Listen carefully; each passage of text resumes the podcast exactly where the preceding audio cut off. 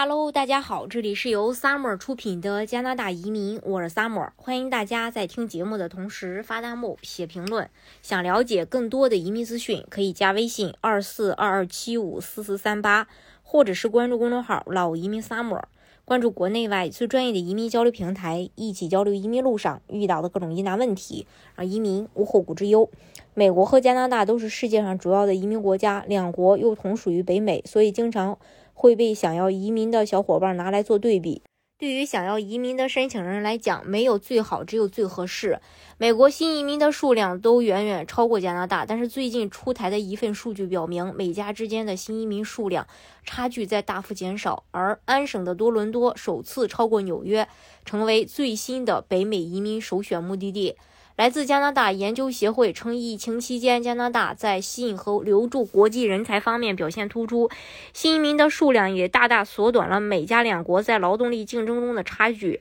二零二一年。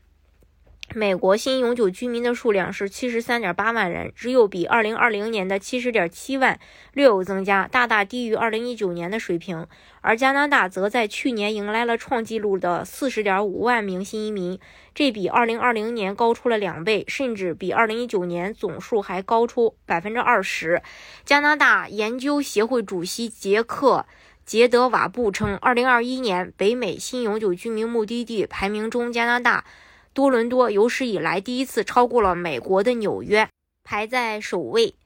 而排在第三的同样是来自加拿大的温哥华。原因自然是多方面的。二零二零年席卷全球的新冠疫情确实打乱了原有的移民计划，但是加拿大政府及时调整政策。海外的移民进不来，那就筛选境内的人才。二零二一年四月，加拿大移民部推出了被网友戏称为“移民大赦”的 TR 转 PR 的政策，让本来就已经在加拿大境内的临时签证持有人。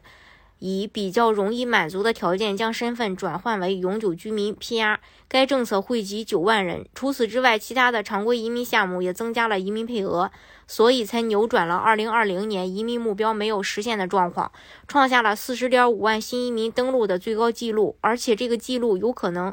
会很快被打破，因为加拿大再次提高了移民目标。根据加拿大移民部长费雷泽11月1日宣布的。二零二三到二零二五移民水平计划，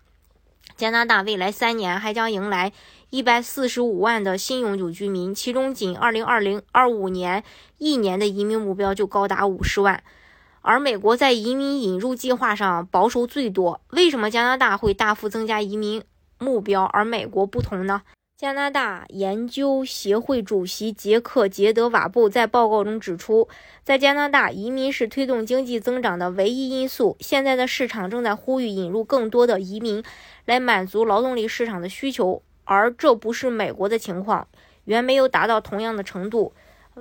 杰德瓦布的说法也得到了加拿大统计局数据的印证。十一月二十八日，加拿大。呃，移民局公布了今年九月份全国劳动力市场情况。九月份，加拿大所有行业的职位空缺数量增加了百分之三点八，也就是三万六千三百个，达到九十九万五千个。面对这种状况，为了满足经济发展需要而增加移民目标就可以理解了。当然，美国也同样意识到合法移民和经济增长之间的联系，但是美国有更多关于政治担忧方面的考量，特别是。呃，特朗普时期移民政策大幅紧缩，移民的缩减，再加上生育率下降、人口老龄化等，都导致了美国人口没有增加。根据美国人口普查数据，二零二一年美国人口增长率仅为百分之零点一，是建国以来的最低水平。而加拿大的人口增长却是 G G 七国家中最快的。加拿大的人口增长主要归功于移民。当然，未来加拿大的这个人口增长依然还得归功于移民，所以加拿大的这个移民政策啊，不再不断的再去呃放宽，去提高这个人数，呃，也希望大家能够赶上这一波红利，尽早拿到身份。今天的节目呢，就为大家分享到这里。如果大家想具体的了解加拿大移民政策的话，可以加微信二四二二七五四四三八，或者是关注公众号“老移民 summer”。关注国内外最专业的移民交流平台，一起交流移民路上遇到的各种疑难问题，让移民无后顾之忧。